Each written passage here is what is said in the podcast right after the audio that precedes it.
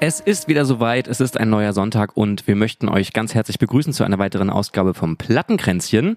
Heute sitzen wir hier nicht nur zu zweit, denn wir haben wieder einen Gast äh, am Start. Also zum einen ist natürlich Jenny an meiner Seite.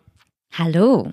Und zum anderen haben wir aber auch jemanden zu Gast, der schon in der einen oder anderen Folge mal ins Gespräch gekommen ist. Und zwar ist das Felix von der Band Berlin Syndrome und vor allem auch von der Band John Apart. Hallo Felix. Hallo. Grüße es euch. Schön, dass du da bist. Wir haben ja schon lange mal darüber geredet, dass du ähm, hier vorbeikommst, nachdem du jetzt auch in der Band bei uns bist. Äh, kommst du Mhm. natürlich nicht drum rum, auch hier im Podcast mal über dich und über deine andere und erste Band zu sprechen, John Apart. Und das wollen wir heute mal machen. Ja, da freue ich mich ganz doll. Sehr gut. Dankeschön für die Einladung. Ähm, zunächst erstmal die Frage, wie ist das Leben, wie hat dein Jahr bisher begonnen? Tja, mein Jahr verlief äh, bisher ganz schön stressig irgendwie. Stressig in welcher Hinsicht? Ähm, naja, wenn man halt neben der Musik noch irgendwie arbeiten geht und Unikram machen muss, dann ähm, hat man viel um die Ohren und weiß irgendwie nicht so richtig wohin. Mhm. Und du bist, selbst. Äh, man muss ja kurz mal aufklären, du machst ja auch so einen Beruf äh, oder du studierst einen Beruf, der mit relativ viel ja, Aufwand verbunden ist, auch wenn man es im ersten Moment gar nicht so denkt, ne? Sagen immer viele. Ja, Lehrer. Ja. Ist ja, ist ja easy. Pädagoge. Man hast ja nur Pädagoge. Ferien die ganze Zeit. Genau, man hat Ferien und ja, mit Kindern arbeiten ist sowieso immer entspannt, ne? Muss Mhm. ein bisschen bespaßen und, und dann war's das. Ja. Und Aber was ja. für Richtung machst du? Welche, welche Fächer? Mm, Also ich studiere gerade noch Inklusionspädagogik. Mhm. Das heißt, äh, ich bin gezwungen, Deutsch und Mathe in der Grundschule zu unterrichten. Du bist gezwungen. Ja, Das klingt auch sehr laut, ne? es klingt laut. Aber zum Glück habe ich durch mein erstes Studium, äh, da habe ich Musikpädagogik studiert, kann ich dadurch ein bisschen Musik mit reinbringen in den Unterricht und versuche dann Zahlen und Wörter musikalisch zu unterrichten. Und den gucken. Kindern schon guten Musikgeschmack beizubringen, wenn sie noch jung und formbar sind. Genau. Ja, ist wichtig. Also Definitiv. heutzutage, wenn man sich umhört, hier, ne, ich sag nur äh, Album, nee, die Single Top 100 Charts. Wenn das das ist, was deine Kids heutzutage hören, dann bitte, bitte tu was dagegen. Ja, ich äh, gebe mein Bestes. Ja. Dazu muss man ja wahrscheinlich auch erstmal Kinder in die Welt setzen, oder? Ja. Ja, wie sieht das denn aus, Mensch? Willst du uns was sagen? Schön, dass wir jetzt So, nach drei Minuten oder so? Ja, sehr gut. Und Thema sind im Gespräch. Ähm, du hast eine andere Band noch, ähm, also du hast eine Band. Ich möchte mal Mhm. das Ganze so aufrollen. Wir kennen uns jetzt auch schon seit ein paar Monaten. Ähm, Auch durch Marcel natürlich, dein Cousin und seinen Gitarristen, der damals so einen kleinen Aufruf gestartet hat und meinte, hey Felix, wir brauchen dringend jemanden, der uns aushilft für ein paar Konzerte oder Bock hat, sogar ganz einzusteigen. Und dann hast du gesagt, jo, mach ich. Aber davor hattest du, wie gesagt, noch eine andere Band und die hast du auch immer noch. Genau, die habe ich immer noch und wir sind auch ganz schön äh, auch am Machen. Euch gibt's ja auch schon eine ganze Weile, oder? Genau, wir hatten jetzt im Februar unser zehnjähriges Jubiläum, Mhm. meine Damen und Herren. Da kann man auch mal Glückwunsch. applaudieren, ne? Nicht, oder? Vielen Dank. Das war der traurigste Applaus, den ich gehört habe. Aber er kam von Herzen. ja, aber John Apart, Mensch, ähm, erzähl mal Ja. kurz, der Name klingt schon mal sehr witzig. Also ich musste ein bisschen schmunzeln, schmonzeln, weil ich habe natürlich im ersten, im ersten Moment gleich an Bonaparte gedacht. Ja, denken viele. Ja. Und ähm, aber wie, wie kommst du zu dem Namen? Was hat es damit auf sich? Ich finde es total lustig, dass du jetzt diese Frage stellst, weil das ja eigentlich die Frage ist, die du in Berlin Syndrome Interviews am aller, allermeisten hast. Und genauso sehr genieße ich es, aber diese Frage einfach weiterzugeben. Ja, John Apart, also eigentlich ähm, hat's gar nicht so viel Tiefgründigkeit. Mhm. Es ist, glaube ich, in, ein, in einem Abend entstanden mit sehr viel Rotwein. Äh, und wir haben uns damals, als es um Namen ging, war uns wichtig, es sollte ein Vor- und Nachname werden. Mhm. Also wir haben uns dann hingesetzt und haben Silhouetten gemalt von irgendwelchen äh, Berühmten Persönlichkeit. berühmten Persönlichkeiten, beziehungsweise einfach random Gestalten irgendwie. Und äh, wollten auf Papier, also wollten einfach so die Figur John Apart oder wir wussten den Namen noch nicht bis dahin, aber irgend, irgendeine Figur irgendwie malen. So was uns verkörpert. Mhm. Und dann äh, haben wir uns überlegt, naja, pff, Name. Also Apart war mir relativ klar, weil wir so Ihr führt so eine musikalische Fernbeziehung, ne? geht eigentlich. Wir, wir nähern uns so langsam an, aber eigentlich kommen wir schon aus sehr unterschiedlichen Ecken. Also Max ist eher der, der Poppige von uns und ich bin, ja, eher der Rockpart. Und ich bin so in den 70ern und 60ern zu Hause und, und Max ist dann doch eher in der Gegenwart. Aber ähm, ja, nach und nach finde ich auch schon Gefallen an, an der neuen Musik, muss ich auch sagen. Sind ja auch nette Künstler unterwegs heutzutage. Das stimmt, das ist sehr diplomatisch ausgedrückt auch. Ja. Ja. Ja, ähm, was ist der Unterschied, wenn man so zu zweit Musik macht? Also ihr seid ein Zweimann-Projekt, da bleibt super viel Arbeit hängen, wenn ich mir überlege, das alles, was wir mit Berlin Cinema auf die Beine stellen müssen, das zu zweit zu machen. Mhm. Es fühlt sich zwar manchmal auch so an bei uns, aber es äh, ist, glaube ich, schon noch ein anderer Aufwand so. Also wie, wie klappt das bei euch? Basis ist dafür erstmal eine, eine krasse Freundschaft. Also wir kennen uns ja jetzt auch schon boah, elf Jahre, nee doch, elf Jahre. Und ähm, zehn, elf Jahre. Und ich glaube, das muss erstmal stimmen, wenn man so unterwegs ist und, und so, ein, so ein krasses Projekt irgendwie am, am Start hat, dann muss einfach so das menschliche Clip, also ist unantastbar. Egal was passiert im Studio oder auf Tour oder bei irgendwelchen Konzerten, da ist einfach so diese, diese Basis, die muss einfach stimmen. Und ähm, ja, wir haben im Laufe der Zeit gelernt, irgendwie professionell zu arbeiten, wenn ich das so sagen kann und sagen darf. Und ähm, haben Aufgaben verteilt. So. Dass halt Max eher so die Songs schreibt und ich im Studio dann eher der Produzent bin und sagt, nee, lass mal das so und so machen und vielleicht so und so. Aber ähm, genau, wir nehmen Kritik an, wir lernen daraus und äh, können uns selbst, glaube ich, ganz gut auch ähm, einschätzen. Ich finde es jetzt gar nicht so krass wie du, Robert, zu zweit das Organisatorische hinzukriegen, sondern zu zweit einen Sound hinzukriegen, der auch live irgendwie funktioniert. Ja, das stimmt. Ähm, aber laut, also ja, ich meine, wir sitzen Laut dem Publikum und Massen. Publikums geht es ganz gut. Also wir schreiben halt die Songs im Studio und äh, produzieren im Studio und ähm, dank der heutigen Technik ist das alles irgendwie machbar mit Computer auf der Bühne.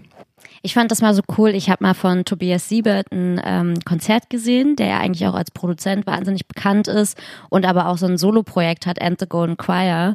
Und ich fand es so krass. Der hat im Studio alle Instrumente eingespielt und sich dann live von einer Vinyl begleiten lassen und hat dann immer so schön seinen Rotwein dazu getrunken und ein Instrument dazu gespielt und gesungen und das war eine richtig schöne Atmosphäre. Geil. Erinnert mich so ein bisschen auch an äh, das, was ich in meiner musikalischen Jugend gesehen habe, als ich noch irgendwie 16 oder so war. Gab es in Rostock so eine Bar, in der immer an einem bestimmten Tag in der Woche, ich glaube samstags war das, im Momo, äh, so Musik gemacht haben. Die haben sich da hingesetzt und so Impro-Mucke, dann als das Projekt Die Reise. Und die haben dann so richtig hörbuchmäßig Geschichten vorgelesen, haben dabei dann Instrumente eingespielt, die geloopt irgendwie mit einer Loopstation und dann darüber wieder was anderes eingespielt, dass daraus eine richtige Geschichte geworden ist, so wie die so eine Art Hörbuch damit gemacht haben. Das ist total nice, was da machbar ist. So, ne? Das finde ich sowieso spannend, sowas mit einem Konzert zu kombinieren. Also der Trend geht ja auch immer mehr dahin, dass viele Künstler auch irgendwie ein Buch zum Album ähm, releasen quasi, wo so entweder Geschichten zu den Songs oder Geschichten zur Band drin sind. Und ich finde das total schön, das auf einem Konzert kombiniert zu haben, dass dann irgendwie eine Geschichte vorgelesen wird, dann werden zwei Songs gespielt. Es hat so eine ganz romantische und auch intellektuelle Atmosphäre. Wurde das ganze Konzert ein bisschen in die Höhe, Höhe gehoben. Aber das fand ich bei T.S. Ullmann zum Beispiel bei, bei den Konzerten immer ganz cool. Dass er zwischen den Songs irgendwie, weiß ich, viele Stunden oder so äh, Geschichten erzählt hat.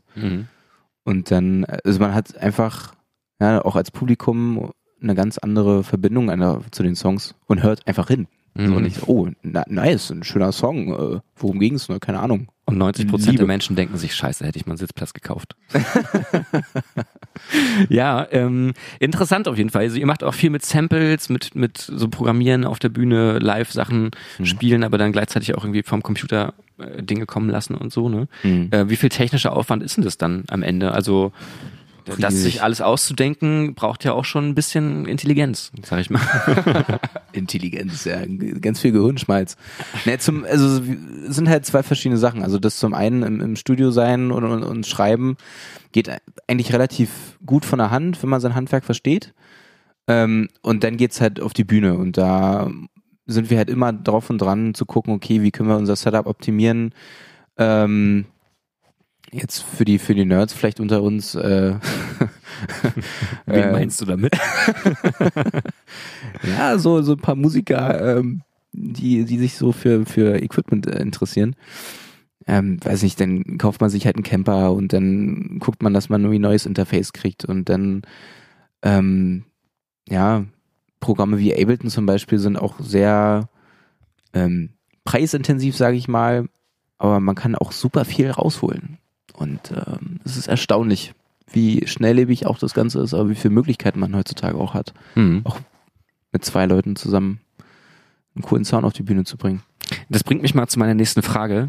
Ähm, man ist ja dann auch so ein bisschen in so eine Art Korsett gesteckt. Ne? Es ist ja jetzt nicht so, dass man sich dann großartig ausleben kann oder mal eine Pause länger machen kann oder einen Part länger spielen, sondern du bist wirklich von Anfang bis Ende getaktet und musst dich dran halten. So, wie, wie Genau. ist das?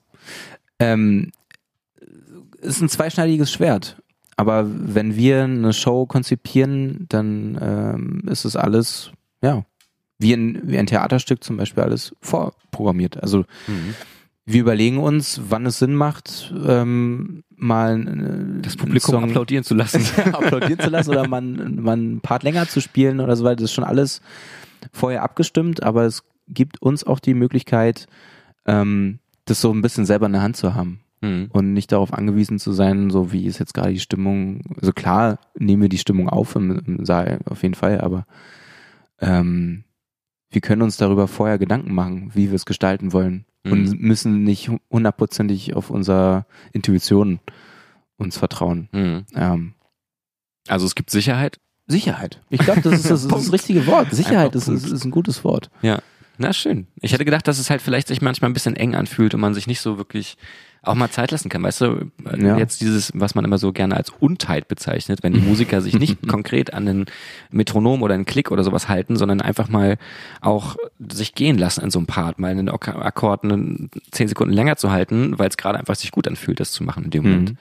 Das machen wir ja, aber halt im Vorhinein. Dass wir sagen, Okay, okay, ja. wir, wir proben die Songs und wir spielen die und, und gucken, wo macht es Sinn? Mhm. Und, und ähm, das Korsett spielen wir uns ja selbst. Und wenn wir merken beim Konzert, okay, das haut irgendwie nicht so richtig hin oder dann Mhm. müssten wir halt noch irgendwie ein Part länger machen, dann schreiben wir das um und dann machen wir das. Ihr hattet jetzt Anfang Februar ein Konzert in Potsdam, ne? Mhm. Wie war das? großartig. Es war sehr schön, so zehn Jahre äh, einer Bandgeschichte irgendwie Revue, Revue passieren zu lassen.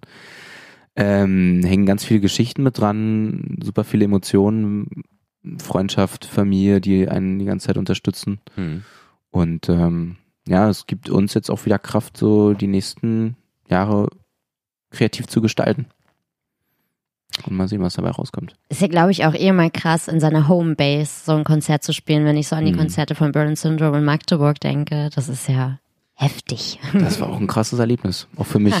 Denn ich bin jetzt nicht in Magdeburg äh, daheim, aber äh, es war krass zu sehen, wie, wie Berlin Syndrome dort äh, supported wird von, von, von seinen Fans. Und das ist schon echt Wahnsinn. Für uns war das auch krass zu sehen. Also ich glaube, das ist halt nie was Selbstverständliches so. Ich hatte am Anfang immer den Gedanken, oh Gott, was ist, wenn in Magdeburg nur 50 Leute sich Tickets kaufen und dann dahin kommen. So, das ist schon, wäre schon traurig gewesen. Aber dann so viele am Ende, 250 Menschen, das war schon, schon nice. Ja, unglaublich. Da hat, glaube ich, auch Graham gespielt an dem Abend, ne? Als Ja. Sellerboy, Ja, als Support. Den hast du ja, glaube ich, auch das erste Mal live gesehen. ja. Siehst du das auch als so eine Art Inspiration an, wenn andere Leute so andere Bands haben und Projekte haben, oder ist das für dich eher so, ah, dann haben die weniger Zeit und mm, Überhaupt gar nicht. Also ich meine, ich, ich merke es ja selber. Ich, in meiner Hochzeit hatte ich irgendwie vier Projekte nebenbei laufen. hm. Ähm, und das hat mich einfach geformt und, und weiter, weitergebracht in dem, was ich, wie ich jetzt gerade bin. Hm. Und ähm, natürlich ist Zeitfaktor ein großes Ding. Ich meine, wir sind alle sehr, sehr eingespannt in, dem, was wir machen, aber ich glaube, das ähm, treibt uns auch dahingehend hin, dass wir das Beste da rausholen. Und wenn wir wenig Zeit haben, dann müssen wir halt so gut arbeiten, dass dann halt im Endeffekt auch was Gutes bei rauskommt. Mhm. Manch, ar- manch einer kann halt nicht mit Druck arbeiten und ähm, ist dann überfordert, aber ich, ich glaube, ich bin auch einer, der, der es so braucht. Ich brauche eine Deadline und bis dahin wird's gemacht und dann äh, holt man das Beste raus. Ich als Nicht-Musikerin habe ja auch immer irgendwie so die Annahme, dass man ja auch, wenn man mehrere Projekte hat, dass man dann nicht in so einem Tunnel ist oder dass man sich ja aus den anderen Projekten so Inspirationen rauszieht, ne? Hm. Ja, definitiv. Aber da würde ich zum Beispiel auch denken, ich habe mich jetzt die letzten drei Tage so äh, hier ein bisschen eingeschlossen zu Hause und mal irgendwie für Berlin Syndrome ein paar Songs zu schreiben und zu arbeiten. Wenn ich das dann mit anderen parallel noch machen müsste, dann würde ich auch gar nicht so in so einem Tunnel stecken, wie du es gerade gesagt hast, dass ich musikalisch in einer Richtung bleibe für die nächsten paar Tage, so dass ich mich dann darauf einlasse und effektiv an Sachen arbeiten kann, sondern dann wird es wie so ein Hin- und Her-Switchen, oder? Das könnte ich mir vorstellen. Hm, Ja, schon. Aber ähm, du lernst halt auch daraus. Ich meine, die drei Tage, die du jetzt hier verbracht hast, haben, haben dich ja auch wieder weitergebracht, oder? Ich dachte, du sagst jetzt, die waren für den Arsch bei dem Ergebnis. Nein, das war großartig. Sind tolle Sachen entstanden. Und ähm, das bringt dich halt für deine, für deine nächsten, für deine nächsten Arbeiten äh, weiter und voran. Aber man kann es ja auch mal andersrum fragen. Ich meine, bei Berlin Syndrome war es ja so, dass Graham als Sänger ja noch ein Zweitprojekt hat und Marvin hatte ja auch ein Zweit- und teilweise auch ein Drittprojekt. Hattest du da das Gefühl, dass dadurch irgendwie Berlin Syndrome krass auf der Strecke geblieben ist? ich glaube, es gab immer mal so Phasen, wo man sich gewünscht hätte, hey, ne, jetzt müssen wir. Aber ich glaube, das liegt auch an den Personen selbst. Also an Graham und Marvin ganz speziell. Ähm, das muss man nicht immer bei allen haben. Ich glaube, wenn Leute sich wirklich darauf fokussieren und das auch als so eine Art Priorität für sich ansehen, dann kann das sehr gut funktionieren. Aber wenn es halt so ist, dass man schon nicht 100% seiner Zeit für Musik hat, weil man nebenbei noch arbeiten muss oder so und dann das auch noch aufsplittet in zwei Projekte oder drei Projekte, wo man vielleicht auch selbst noch, wie bei Boy ähm, für Graham, so die musikalischen Lied hat, dann ist es, glaube ich, einfach schwer, gleichzeitig noch was zu beizusteuern für eine Band wie Berlin Syndrome. Und dann zu schauen, dass man da irgendwie auf so ein Level landet, das für beide Projekte passt, dass wir nicht in einer Band auch das andere Projekt werden. Oder man macht es ganz bewusst und sagt, hey, dann lass uns jetzt mal mehr Elemente aus Hellerboy nehmen bei uns mit rein, so dass wir so eine Art erweiterte Version sind und wenn Graham dann alleine unterwegs ist, wäre er sowas wie eine Akustikversion davon zum Beispiel. Aber ich glaube, man muss halt schon gucken, dass man die Zeit dann wirklich gut aufteilt und sich auch bewusst hinsetzt und sagt, jetzt schreibe ich was für die Band und jetzt schreibe ich was für die Band, damit es halt nicht so ein Mischmasch wird und man einem davon nicht gerecht wird. Ja. ja, das ist die eine Sicht. Aber ich finde auch gerade, ich finde es gar nicht so schlimm, wenn es so, so ein Mischmasch wird. Also ich, dafür arbeiten ja auch Menschen und Personen dahinter. Also ich meine, ich finde es total cool, gerade jetzt, weiß nicht, ähm, äh, Jake White zum Beispiel. Ich liebe es, wenn er bei The Dead Weather wie Drum spielt und den Sound von The Dead Weather irgendwie hat und dann, äh, weiß nicht, wieder zu den Raconteurs oder so rüberguckt, da findet man halt auch wieder Elemente so ein bisschen daraus. Und ich finde es halt total spannend, wenn sich sowas so durchzieht durch, ähm, durch die Musik, auch von anderen Projekten. Ja, das zum einen, aber es kann euch ja auch helfen, gerade in der Kommunikation. Ich meine, wenn Graham, der gibt ja nun mal Berlin Syndrome schon eine krasse Farbe durch seine Stimme. Als Sänger ist das ja eh immer sehr prägnant, der dann auch solo irgendwie unterwegs ist. Und wenn man ihn als Cellarboy sieht und als Cellarboy kennenlernt, können ja auch neue Fans für Berlin Syndrome dazukommen. Oder halt auch andersrum. Also man pusht ja auch die Projekte so ein bisschen gegenseitig. Jetzt mal ein ganz blödes Beispiel. Ich habe letztens bei ähm, Spotify durch so eine Release Friday Playlist irgendwie durchgescrollt und habe mich bei dem einen Track total erschrocken, weil ich dachte, oh, jetzt schiebt hier tatsächlich irgendwie das Musikbusiness so eine Linkin Park Fake Band hinterher. Und habe mir das dann angehört und dachte so krass, das ist wirklich eins zu eins original das, wie es auch von Linkin Park sein könnte. Und war dann so ein bisschen entsetzt darüber, dass man jetzt einfach nur eine Lücke füllen will. Und als ich dann mal näher nachgelesen habe, habe ich festgestellt, das war sogar die Zweitband von Chester Benningfield. Also äh, diese, äh, heißt er Benningfield? Bennington? Wie heißt Bennington, glaube ich. Bennington. Ähm, Chesterfield ist eine Zigarettenmarke, ne? Chesterfield. Raucher wieder raus. ähm, ja, der jedenfalls hatte nämlich ein Zweitprojekt und das klingt halt auch eins zu eins wie Linkin Park. Und dann dachte ich so, hm, naja, klar, wenn man das jetzt irgendwie noch veröffentlicht, dann ist das nochmal, ne, zeigt halt nochmal so eine andere musikalische Schiene, die er gemacht hat, aber die ist halt auch einfach genau das Gleiche. Und dann denke ich mir auch, kann man sich vielleicht auch sparen? Weiß nicht. Ja, schwer. So, so ging es mir bei, bei Kaius, also der hier, äh, wie ist der Sänger? Keine Ahnung. Der hat ja auch so ein Solo-Projekt, so ein Solo-Album rausgebracht letztes Jahr oder vor zwei Jahren. Und es war halt, oh, okay. So Kaius 2, na gut, hat man jetzt irgendwie auch schon 30 Jahre gehört. Ähm, aber ich glaube, in, in, in, ja, wir sind da nicht so gezwungen. Ich glaube, wenn man, wenn man so groß ist und in so, in so einer Maschinerie schon irgendwie drinsteckt und so ein Sound, so, so ein Ikonen-Sound irgendwie schon rauskristallisiert hat, es ist schwer davon auch wieder loszukommen, weil du bist es ja irgendwie. Und du willst ja die Mucke machen. Und es vermarktet sich ja auch. Ja, oder ist ja auch wie letztens, als wir uns das Lindemann-Video angeguckt haben vom Frontsänger von Rammstein. Das ist eins zu eins das Gleiche. Also Mhm. es könnte halt einfach wirklich original Rammstein sein. Das ist schon ja klar, du stellst jetzt die Frage, warum macht man das denn überhaupt? Aber In der Größenordnung denke ich manchmal, also bei Linkin Park war es glaube ich anders, da war das glaube ich eher so ein Parallelding, um Spaß zu haben und weil das auch seine erste Band war damals und dann erst Linkin Park dazu kam. Bei Lindemann weiß ich jetzt nicht, wie die Historie dahinter ist, aber das wirkt dann auch eher wie so ein Projekt von wegen, okay, Rammstein hat sich jetzt ein bisschen ausgelutscht, ich mache jetzt mal noch allein weiter, dann habe ich noch einen kleinen Seitenweg, so nach dem Motto, wenn du als guter Sänger, als guter Frontmann noch ein Projekt hast, dann ist es immer gut, um ja, da auch noch, wenn die Band mal zerbricht, halt parallel Mhm. weiterzulaufen. Und ich will das ja auch gar nicht aus der Perspektive sehen und sage, ne, man sichert sich damit ab oder was auch immer. Ich glaube nur schon, dass man halt wirklich aufpassen muss, dass man in allen Projekten gleichmäßig ähm, was gibt, so gesehen. Ne? Und das stelle ich mir schon einen ziemlich großen Spagat vor. So, deswegen ziehe ich meinen Hut davor, dass ihr das hinbekommt und dass dann auch vor allem von deinem Bandkollegen von John Apart Verständnis da ist, dass er sagt, jo, mach das auf jeden Fall. So, Hm. macht er hoffentlich. Da bin ich auch sehr dankbar drüber. wie ist das eigentlich in so einem Bandkonstrukt? Fragt man da so ein bisschen um die Erlaubnis? Also, Mm, Ja, schon. Also so ein bisschen unterschwellig. Ähm, ich meine, bei mir war es schon immer irgendwie klar, dass ich nicht bei einem Projekt bleiben kann. So, das bin ich auch nicht. Also ich bin nicht ein Genre und ich bin irgendwie nicht so einem zugehörig, aber ähm, es ist schon irgendwie eine komische Situation, wenn man sagt so, ja, ich spiele jetzt übrigens bei Berlin Syndrome jetzt auch Schlagzeug und äh, Sorry. ist das okay. Ähm, aber wie gesagt, dafür sind wir neben, neben der Band halt auch sehr, sehr gute Freunde und da ist einfach Verständnis da, klar. Und wenn ich dann mit Berlin Syndrome auf Tour bin, dann äh, freut er sich mit und will alles erfahren und ja, wie war es denn und cool. Und er war ja auch selbst beim Konzert dabei und ähm, unterstützt uns und mich dabei. Mhm. Sehr cool. Und aber wahrscheinlich auch wieder bis zu dem Punkt, wo es dann kritisch wird, wo du dann keine Zeit mehr hast, wenn es bei uns irgendwann äh, in zehn Jahren so äh, Taylor Swift Level ist und du dann deinem Manager fragen musst, ob er den Termin macht. ich find's auch so geil, weil seit ich dich kenne, jetzt so sechs, sieben Jahre, sprichst du immer von in zehn Jahren.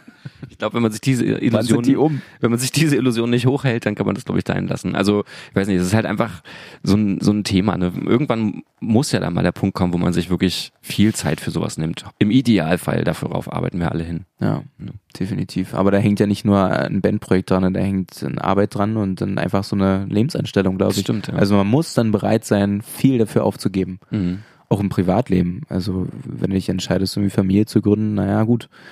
Es kann funktionieren, aber da muss der Partner auch mitziehen und großes Verständnis zeigen, was nicht selbstverständlich ist. Und viel Zeit haben für das, was du nicht hast. Ja. Was würdest du sagen, ist jetzt so bei, bei Berlin Syndrome so das, der krasseste Unterschied, den du gemerkt hast, irgendwie jetzt auch im Vergleich zu alten Projekten, äh, die du mal hattest, vielleicht mit mehr Leuten in der Band oder auch zu dem Zweimann-Projekt John Apart?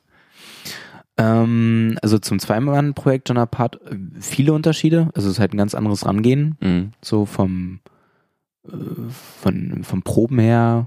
Also das machen wir halt bei John Apart ganz anders. Also wir schreiben halt die Songs, die sind fertig, wir gehen in den Proberaum und checken, ob das funktioniert live. Schreibt ihr die zusammen? Ja. Die? Also naja, meistens Max schreibt die alleine und dann fügen wir so Elemente hinzu, aber im, im Großen und Ganzen stehen die Songs. Wie sich diese Antwort entwickelt hat, fand ich sehr schön. So schreibt, schreibt ihr die zusammen so? Ja, also, naja, man Naja, schreibt sie allein nee. und ich, also, im Grunde stehen die schon, wenn ich sie bekomme. Nee, ne, ist ja so. Es muss halt einfach einen, einen Part geben und das, das machen halt auch die, die Songs so authentisch. Was soll ich erzählen von irgendwelchen äh, Erfahrungen, die irgendwie Max haben sollen, wollen würde? So, das ist Quatsch. So, er schreibt die Songs, er lebt sein Leben und ähm, wenn sich daraus so größere Themen ergeben, dann kann ich vielleicht mal ein bisschen was mit reinbringen. Aber im Endeffekt, Achso, Songwriting bezieht sich jetzt aber dann auf den Text und nicht auf das musikalische Drumherum oder auf alles. mh, im Prinzip auf alles. Also Mhm. Max hat dann schon so eine Grundidee und ähm, ich gebe dann was dazu. Mhm. gibt den, den ganzen so den letzten Schliff. Aber jetzt so zum anderen Bands, wie zum Beispiel, ich habe noch eine, eine Stoner Rock Band. Ähm, da ist es eigentlich relativ gleich. Also ich finde, es hat sich auch in, in der kurzen Zeit, wo ich jetzt auch schon irgendwie mit euch Musik mache, so rauskristallisiert. Man, man trifft sich, man, man findet sich sehr sympathisch und, und sehr anziehend. ich frage nicht weiter nach. Öffnet ein Bierchen und, und macht zusammen Musik. Und das ist einfach das Größte, was man, was man irgendwie gestalten kann, finde ich. Und äh, ja. Ich habe eine sehr kritische Frage, aber es interessiert mich einfach wirklich mhm. wahnsinnig. Bei Berlin Syndrome ist es ja jetzt der Fall, dass du ja auch jemanden ersetzt hast. Mhm. So, wie, wie fühlt sich das an? Weil man tritt ja schon in irgendwelche Fußstapfen. Kann man das komplett ausblenden oder spürt man das dann auch vor den anderen oder ja, wie ist das so? Hm, ja, das war für mich auch eine neue Situation. Also ich bin damals auch in, in diese Stoner-Band ist damals auch einer ausgestiegen, aber da war das noch nicht so, so groß oder ich konnte noch sehr viel mitgestalten. Und jetzt bei Berlin Syndrome war es ja schon so, okay, die haben Album released, die hatten äh, schon ganz guten Erfolg irgendwie.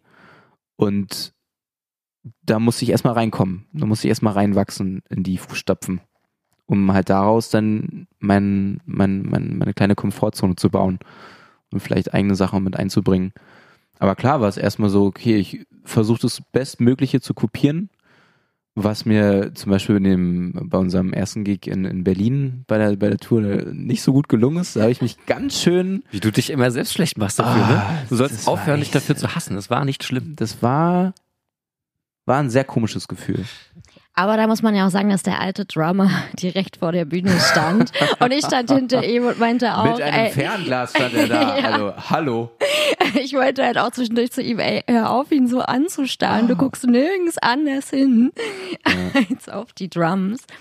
Ich muss auch sagen, also ich muss zugeben, bei einem Song ist es mir auch aufgefallen, dass was anders ist, weil ja, Drums geben so einem Song ja auch eine krasse Note. Mhm. Und ich glaube, es sollte auch gar nicht unbedingt so eins zu eins kopiert werden, so wie Marvin das gemacht hat, sondern ihr habt das ja auch schon so ein bisschen gesehen mit der Tour und allem, das ja auch ein bisschen als Neustart zu sehen, neuen frischen Wind, vielleicht einen neuen Sound daraus zu kreieren.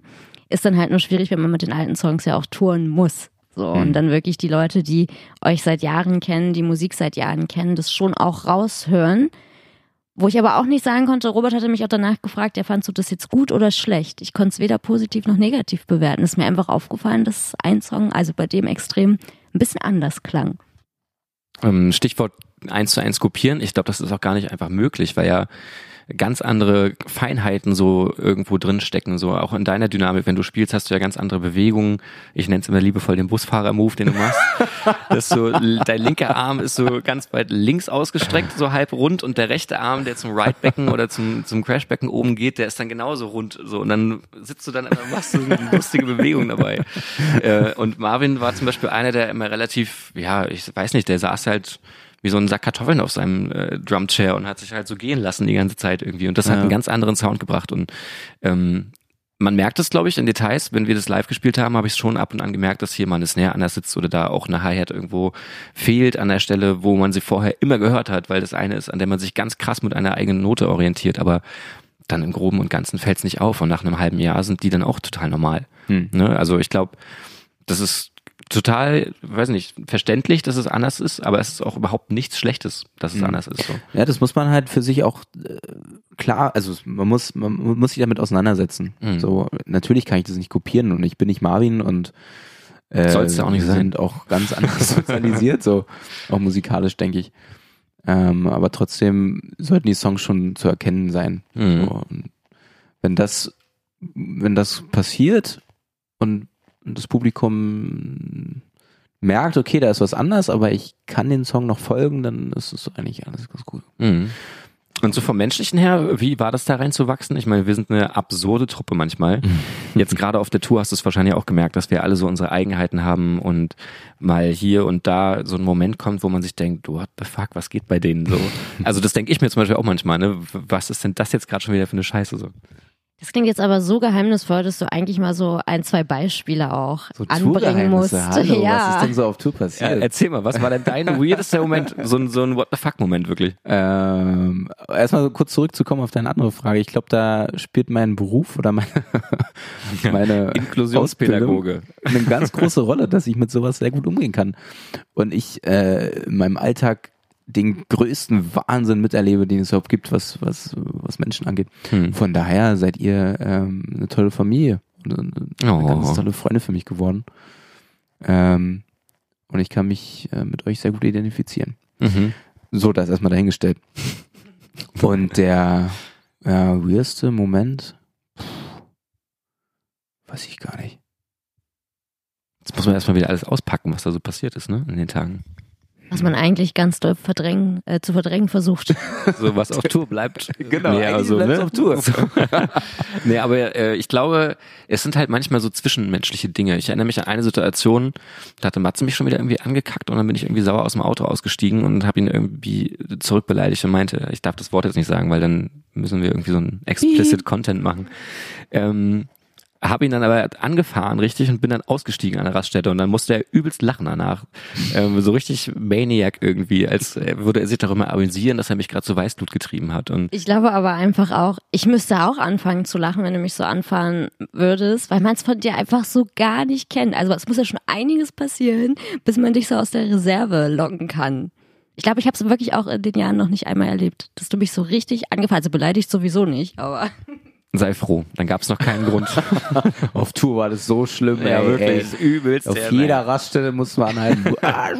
Schläge verteilen. nee, aber so schlimm fand ich das eigentlich gar nicht. Und so verrückt, äh, ich glaube, dann bin ich auch selber so ein bisschen verrückt. Das, mir ist gerade was eingefallen. Das Schönste, was passiert ist auf der Tour, ist, dass wir an der Raststätte waren und ich so ein Dino-Ei entdeckt habe, dass man, Das aus, Dino-Ei, dass man ausbrüten konnte. Das konnte man so in Wasser legen. Ich glaube, es war auch so das umweltschädlichste, was man sich kaufen kann. Aber es hat Spaß gemacht. Und man konnte es dann im Wasser legen, 48 Stunden, und es ist daraus ein wunderschöner Dino erwachsen. Wo ist der?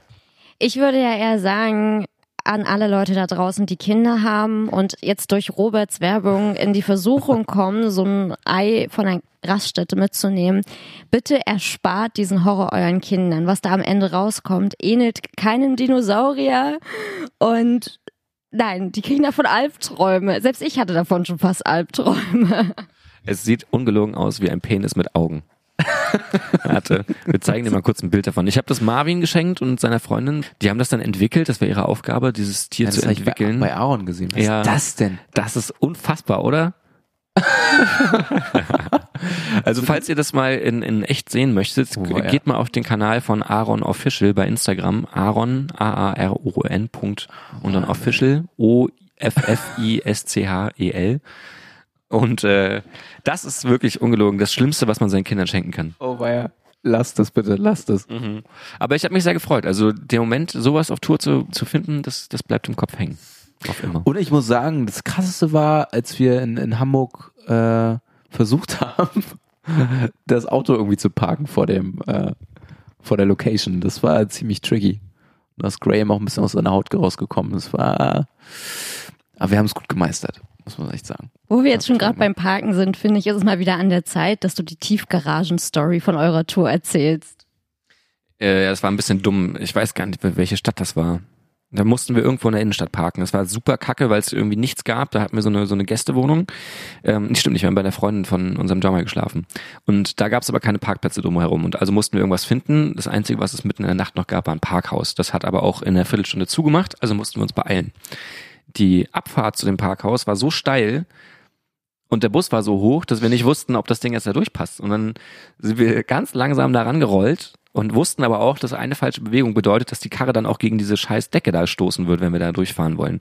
Also hat Matze das Ding ganz nah rangefahren, so nah wie es ging, und wir haben versucht rauszukriegen, ob, wenn das Auto jetzt den Boden trifft und der Boden wieder gerade wird, diese Schräge bedeutet, dass wir mit dem Dach oben an der Ecke lang schrammen.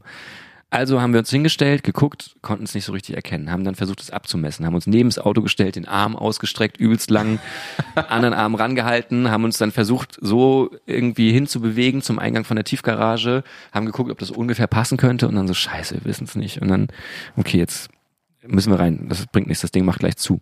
Wir dann losgefahren, super easy unten durchgekommen, es war noch ein halber Meter Platz oder so.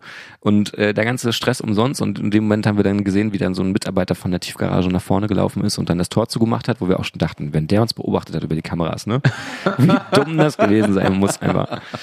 Naja, aber es war schön, das war sehr schön, das vergisst man dann nicht. Ja, naja. Und das ist auch ein Vorteil, dass du jetzt da bist. Jetzt kann endlich noch jemand anderes Auto fahren, außer Matze und Graham. Oh, richtig. Richtig Sehr über die gut. Autobahn ballern. Ja, aber jetzt steht erstmal viel bevor. Ähm, Gerade auch so Songwriting ähm, für das, was wir für dieses Jahr geplant haben. Da will ich noch gar nicht zu viel vorwegnehmen. Aber wie wirst du das jetzt angehen? Das ist ja auch nochmal was anderes, wenn vorher Max alle Songs geschrieben hat in dem anderen Projekt. Wir wollen aber natürlich, dass du mitmachst und äh, da fleißig was mit ähm, zusteuerst und, und fleißig programmierst. So. Nee, ich würde würd schon versuchen, viel zu Hause zu machen, weil ich mein, mein Studio wieder aufgebaut habe. Und ähm, werde mich dann auch in meinen Proberaum schließen, Mhm. weil ich sowas äh, immer live irgendwie fühlen muss. Also, also ich kann zwar Drums programmieren und, und so einige Sachen schreiben, aber wenn dann halt, ähm, mache ich das dann lieber mit richtigem Schlagzeug, versuche das dann aufzunehmen und darüber packe ich dann halt Gitarren und, und Bass und so weiter. Mhm. Das ist mir dann lieber. Aber ja, so eine Einmann-Studioband, da bin ich ganz gut erfahren drin. Mhm. Das macht auch sehr viel Spaß, sich mal alleine damit zu beschäftigen. um musikalisch so in die Richtung zu kommen, da freue ich mich ehrlich gesagt am meisten drauf, ne, zu sehen, was so dein Einfluss sein wird. Ich hoffe, man hört's raus. Dann ja, ich hoffe auch. Aber wo kommst du denn musikalisch so her? Du meintest vorhin 60er, 70er bist du so zu Hause? Mhm. Ähm, also angefangen habe ich damals Musik zu hören mit Led Zeppelin. So, das war meine erste äh, Band. Und dann habe ich versucht, alles nachzuspielen. Und Wow. dann ähm, Das ist eigentlich eine echt gute Band für die erste Band. Wenn ich immer so mit meinen peinlichen, die erste Band, die ich gehört habe, war Tic Tac Toe, das war meine erste CD. Und du kommst mir jetzt hier mit Led Zeppelin um die Ecke. ja, nee, das war. Ich war bei den Backstreet Boys übrigens. Oh, Jetzt wissen wir, woher äh, Okay. Roberts Liebe zu Taylor Swift kommt. Jetzt kann ich es endlich kombinieren. ja, und dann kamen The Doors auf jeden Fall. Das war auch sehr beeindruckend. Ähm, und dann durch, durch jegliche Rockbands irgendwie durchgeschlittert. ACDC. Mein Gott, ich war Das war zum Beispiel so ein Moment, ne? Äh, fällt mir jetzt gerade wieder ein. Auf Tour. gestresst.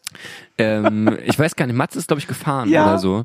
Und dann, ich weiß nicht, da hast du irgendwie ACDC angemacht, äh, richtig laut auch, oder hat Matze dich auch angefahren, ob wir nicht was anderes hören können, so, ne? Weil das Ja. doch ganz schön nervig ist, die Musik so ich habe gemerkt, wie, wie, wie mal leiser er wurde und verbissener in, in, Ja. in den Verkehr reingeguckt hat. Ja, und äh, ne, er hat dann halt auch immer gleich diesen geilen Tonfall drauf, der ihm so denkt, so, hey, sag das doch mal freundlicher irgendwie. Ne?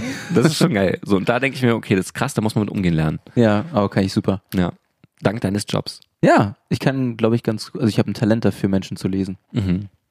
Klar, war jetzt mal, war ein Tag Pause, war so ganz gut, so nach fünf Tagen oder vier Tagen.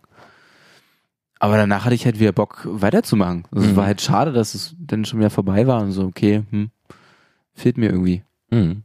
Aber es hat auch gut funktioniert, oder? Wir haben ganz gut Ich miteinander bin harmoniert. total zufrieden, ja. Ich war auch erstaunt. Was auch schön ist, ähm, jetzt rauszukriegen, wann dann musikalisch dann wirklich deine Wurzeln irgendwie, wo sie herkommen und wann sie entstanden sind. Und zwar mit unserer Playlist. Wir machen das in jeder Folge, dass wir da zwei Songs jeweils reinpacken.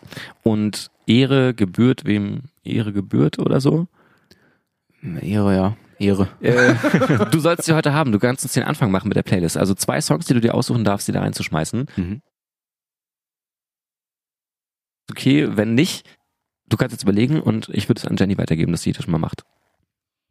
Also wie immer, ne, dass äh, ich anfangen darf, ist aber so gar kein Problem heute mal. Zum einen habe ich mich am Freitag mega gefreut, da kam ein neuer Song von den Cold War Kids raus und ich hatte früher im Studium so eine krasse Cold War Kids Phase und freue mich voll, dass die jetzt in letzter Zeit wieder so viel releasen und auf dem bin ich auch wieder direkt hängen geblieben und zwar Who's Gonna Love Me Now. Und mein zweiter Song kommt von den Mighty Oaks. Die haben nämlich letzten Freitag ihr neues Album veröffentlicht. Das ist insgesamt ein bisschen poppiger, würde ich sagen, als gewohnt.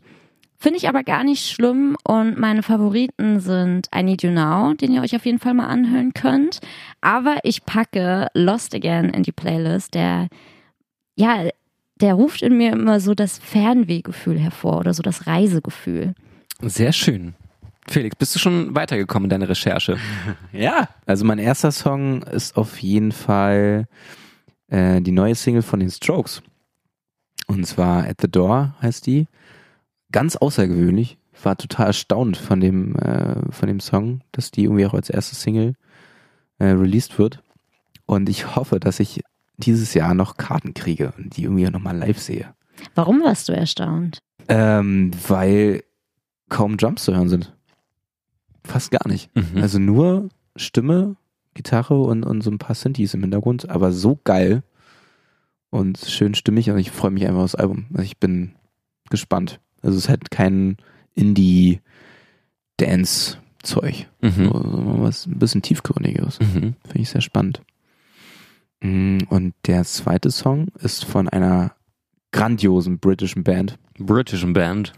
Und zwar von Royal Blood. Ich auch schon etliche Mal live gesehen und ich liebe die. Wahnsinn. Out of the Black von äh, Royal Blood. Mhm.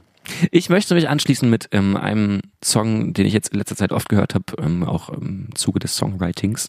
Äh, Rest My Chemistry von Interpol. Irgendwie haben mich die gerade ziemlich ähm, in der Hand, würde ich sagen. Ja, sehr Oh. schön. Ich liebe diesen Drumbeat, der dahinter steckt. Und der zweite Be- Song kommt von einer Band, die ich auch sehr mag. Ähm, Hot Dreams heißen die. Die hatten bisher zwei ziemlich starke Singles veröffentlicht und jetzt ihre dritte namens Wool. Kann ich euch nur empfehlen, da mal reinzuhören. Das ist auch so eine Richtung, da hätte ich richtig Bock drauf, da mal mehr zu machen. Ja. Felix, es war uns ein, ein Freudentanz, dass du heute hier warst und ähm, Vielen Dank für die Einladung. gerne. Ihr könnt gerne nochmal vorbeikommen, wenn ihr zu zweit seid, du und Max, und dann hier nochmal ein bisschen mehr über John Apart sprechen. Vielleicht auch mal einen Song von John Apart in die Playlist packen. Das wäre Mhm. auch nicht schlecht, um das Ganze ein bisschen mehr zu unterfüttern. Ähm, vielleicht machen wir das einfach. Sag mal, Das machen wir dann, wenn wir unsere nächste Single releasen. warum nicht einfach jetzt, der schon veröffentlicht ist? Hm. Könnte man auch machen. Boah, diese, das liegt schon so lange zurück. Also Von wann sind ist die letzte, alt. der letzte Release? Der letzte Release war 2017. Ähm, Aufstehen, hinfallen. Zählt doch schon als der Song. Klassiker, oder? Ja. Also packen wir Aufstehen, Hinfallen von John Apart mit rein. Oder lieber Kopf unter. Kopf unter. Okay. Ja. Na dann äh, wünschen wir dir einen wunderschönen Restabend. Wir sehen uns dann in der nächsten Ausgabe, Jenny, mit wahrscheinlich hoffentlich jemand anderem. Aber das werden wir nochmal rauskriegen. Ähm, bis dahin. Ja, wenn ich hier komme, ich dich nochmal ne? besuchen. Gerne, du bist immer herzlich willkommen. Tschüssi. Ciao. Tschüss.